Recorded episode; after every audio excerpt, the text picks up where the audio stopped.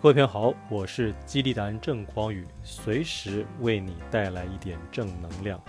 大家在工作的时候有没有遇到过这样子的问题？就是你觉得你兢兢业业的，每天都非常勤奋的在你的工作、你被赋予的任务上面尽心尽力，可是呢却被黑了。哎，有人因为各种的原因啊。开始讲你坏话，想要抹杀你过去的成果，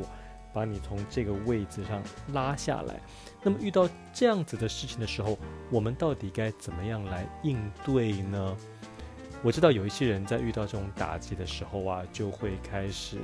怀忧丧志，觉得非常的灰心。哦，觉得我明明这么努力啊，为什么这些人要这样子陷害我呢？啊，可能一气之下就离开了自己原本的职场。那也可能有人会一怒之下就跟对方干架了 起来啊，或者呢就反骂回去。可是我认为这样子的处理方式啊，可能对你在原本的这个职场，或者你因为这一件事情你必须要离开。可是你到了下一个职场的时候，因为你过去比较冲动的表现，也没有办法让你在同样的这个业界里头呢，营造你的高度，形塑一个非常好的形象。所以我这边想要借由一个我身边朋友的例子啊，来讲一讲我自己对于这件事情的看法。大家有没有印象？前阵子呢，《苹果日报》刊出了一篇报道。那苹果日报呢，基本上就是一个八卦报纸啊，它呢常常会呃试图想要报一些啊、你他们觉得好像是大家关心的，其实大家没有很关心的一些话题啊。那、我在上面看到一个一则消息呢，我认为是非常值得拿来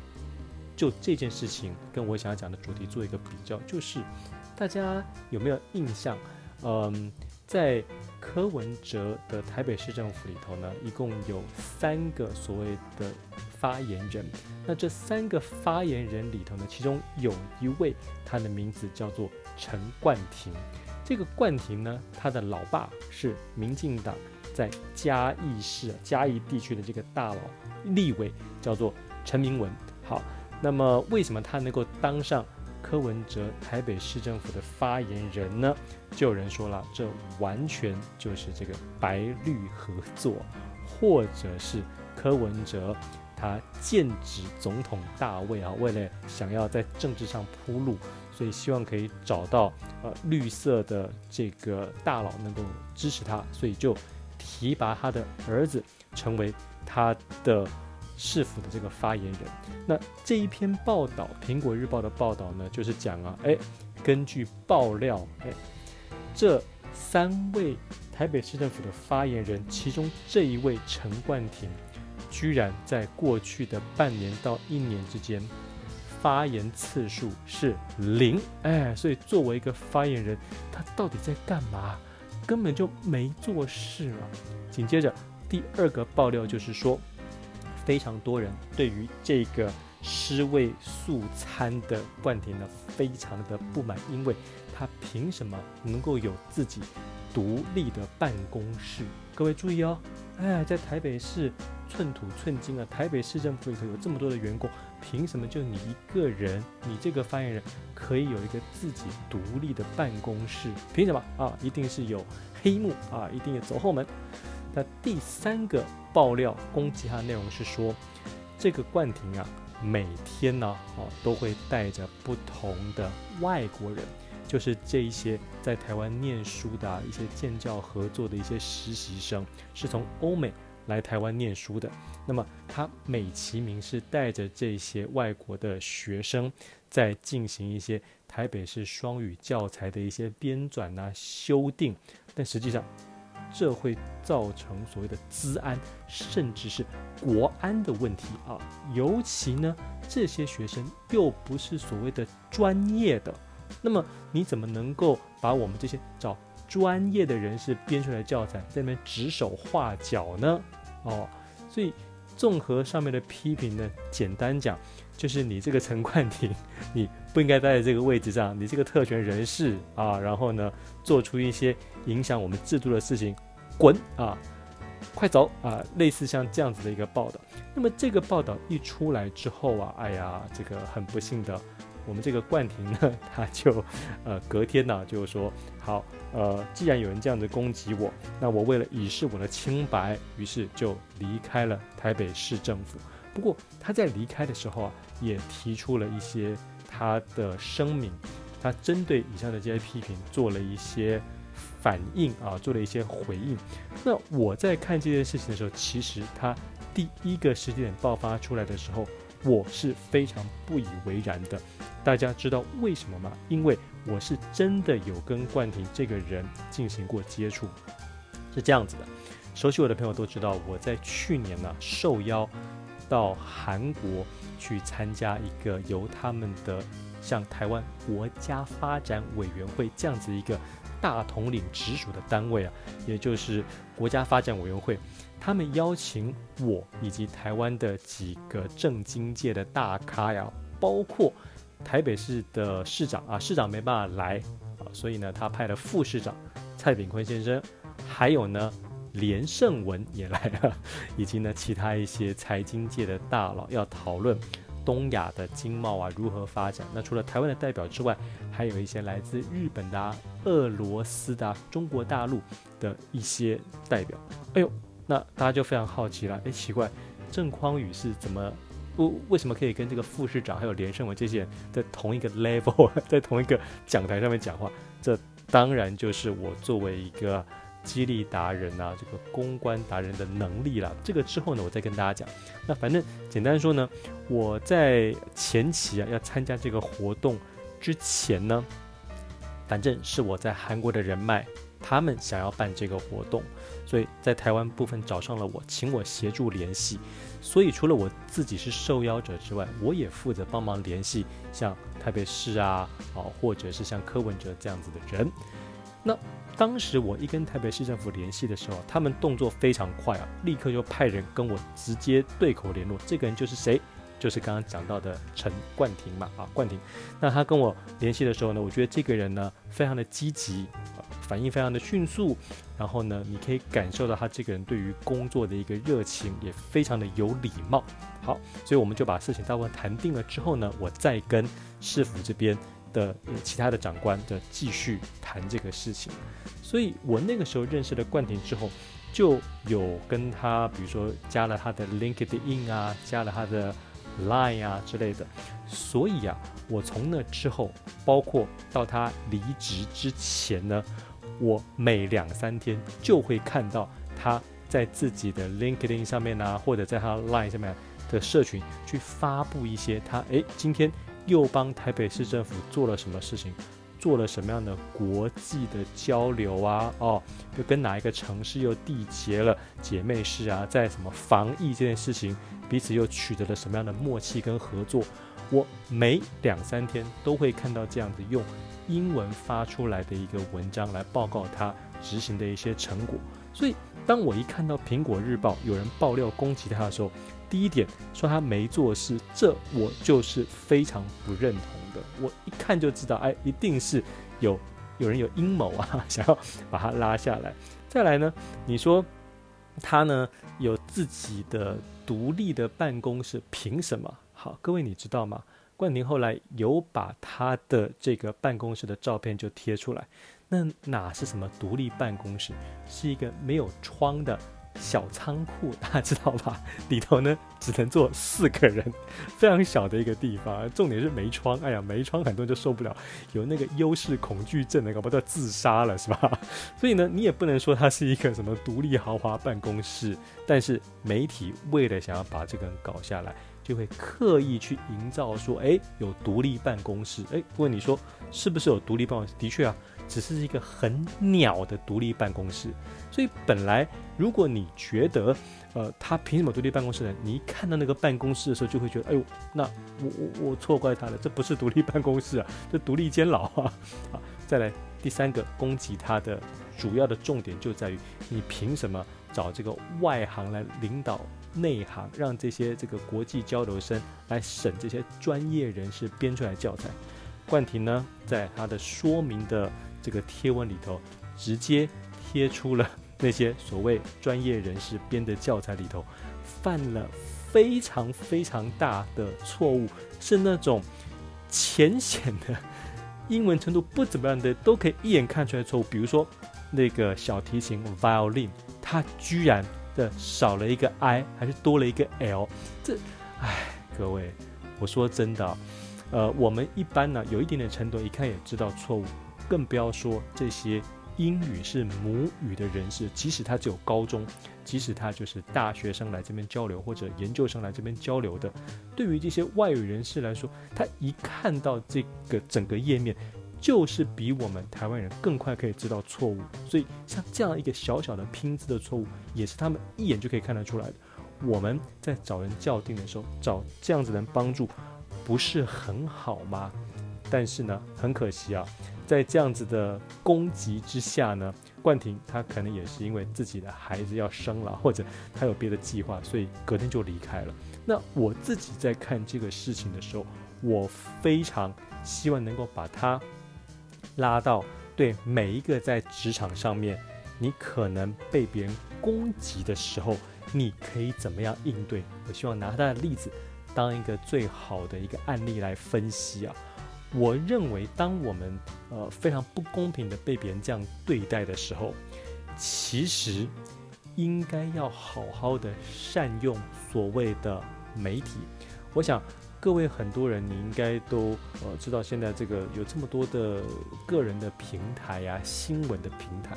所以当你这样子一被攻击的时候，我认为不应该立刻辞职啊，而是真的。就把所谓的证据拿出来，像比如说，假设我是被攻击的冠廷，好了，我呢一定就会找苹果日报或者苹果日报的死对头，就是镜周刊，大家知道吧？啊，这以前的一周刊倒了，这壹周刊里头很多的这一些呃人就被挖角到镜周刊去，反正呢，我就专门找跟苹果日报在那边呃抢流量的，比如说。呃，东森新闻云呢，我就会直接邀请记者说：“来，针对攻击我的这三点，大家直接过来拍吧。”哎，让他们带着这个摄影机啊，哈，直接去拍。所谓的独立办公室，原来只是一个仓库啊。然后呢，说我没做事，我过去这么多的贴文，这难道不叫有做事吗？以及。教材摊开来看，我们怎么样为这个双语教材做了严谨的、非常严谨的一些修订？那你把这些证据让记者尽量的来拍，或者记者不来拍？哎，各位你要知道，记者不见得会来拍，你知道为什么吗？因为在这个政治圈，很多时候他们需要的是爆点，是冲击人心的，大家想看的消息。他们不见得想要报道的是事实，所以如果大部分的媒体都已经有他们的倾向，那你想要我我们要你死，你还不死啊？他不可能想要让你这样子为自己平反的，所以也没有关系。媒体不报道不转载，我们现在自己有这么多的自媒体可以运用，有 YouTube，有 Facebook，各种的这些渠道都可以用。你呢就自己拍好，哎，然后呢上传到网络上面，然后让更多人去转载。当它成为一个力量之后，这些媒体就不敢忽视了。大家记不记得前几年呢，柯文哲他在选市长的时候呢？就有遇到类似像这样的事情，攻击他的一些媒体想要断章取义的把他的一些话截录下来，然后大做文章。结果他的团队竞选团队很厉害哦，真的就把全程的这个录影录下来，然后公布在网络上面，交给所有人来，大家自有公平嘛。我们一看了就知道是你媒体故意想要栽赃嫁祸。所以，既然我们现在处在这样一个时代，就不应该任由所谓的媒体或者别人的报道来影响我们，别人的片面之词。我们一定要自己做好万全的准备啊！透过写文章，透过照片，透过影片来帮自己发声。所以，当我们在职场上遇到类似像这样子攻击的时候啊，我们一定要好好的运用。我刚才说到，所有的这些媒体的力量，来让其他那些攻击我们的人，反而只好这个夹着尾巴跑走啊，或者自己这个这个满头包啊，这个这个一鼻一鼻子的灰啊啊，摸摸鼻子就算了。我们一定要能够做到这一步，而做到这一步，我觉得背后有一个非常重要的心态，就是当我们在职场上遇到像这样子的攻击打击的时候，第一个想法绝对不是愤怒、懊恼、痛苦，而是我们要想着我们怎么样可以利用，我们要利用这个事件，把自己瞬间爆红，或者让自己能够在职场爬上更高的位置。更得到所谓的主管或者是大老板的信任，直接成为红人哦。大家要知道，这个在这个事情之前，我觉得其实很多人可能知道陈明文，但不知道陈冠廷啊。那么冠廷呢，他因为这个事情被很多媒体这样报道之后，我认为啊，他真的是客气了。他呢，也许有他的考量，就呃直接就就拜拜了，老子不玩了。可如果是我的话，我一定会借由这个事情，除了为自己平反，让大家知道原来在市府里头有这么认真做事的发言人，让我的大老板更加的青睐我之外，如果因为某种原因，这个地方留不住我，那我也是为了我自己在这整个业界的名声地位。我必须要做出一些反制、反击的事情，来让大家知道哦。那我呢，可以操作这件事情，让自己诶爬到所谓的这个公关达人啊，或者媒体操作者啊，或者呢，呃，对于不公不义的这些媒体，我们是有能力去进行反制跟反击的这样子一个公关操作达人的角色。我一定会想办法把自己做到这一步，而不会只是非常简单、很轻易的就这样子被媒体攻击，然后呢，这个呃摸摸鼻子自认倒霉，这是我们绝对不能做的事情。我想在职场上的每一位朋友也应该要训练自己有这样子的能力，先从心态开始，就像我刚才提到的。发生任何不顺遂的事情，甚至是别人的恶意攻击，我们一定要发挥所谓吃亏的力量。这是我过去的一本作品啊。透过这种吃亏的力量，我们要去扭转这件事情，我们硬要把它产生出好的结果。我刚才举那些，如果我是冠廷，我会做的这些方式，其实就是一个。让事情朝着对我来说是非常好的方向去发展的一些举动，我想在实际的职场上，大家也能够运用类似的心态还有做法，让你啊一下子名声爆起呀啊，让大家立刻在这个职场里头知道哦，你呢是一个有在做事这么认真的人之外呢，你做的这些举动。可能就会让大老板赏识你，给你更高的位置。即使你要离开，所有人都会知道你是有这个能力去对抗所谓的一些媒体啊，或者是这些批评。那么，也许你假设是担任所谓的公关人员的角色，也许另外一间大公司就会非常希望能够把你找去帮他们进行公关。或者是危机处理，做这样子的规划者，还有策划者。于是，在职场上，我们难免会遇到一些不顺遂的事情。我希望我今天的分享能够让更多朋友坚定自己的信念，强化自己的作为，你也能够成为职场上的东方不败。我是郑匡宇，随时来点正能量。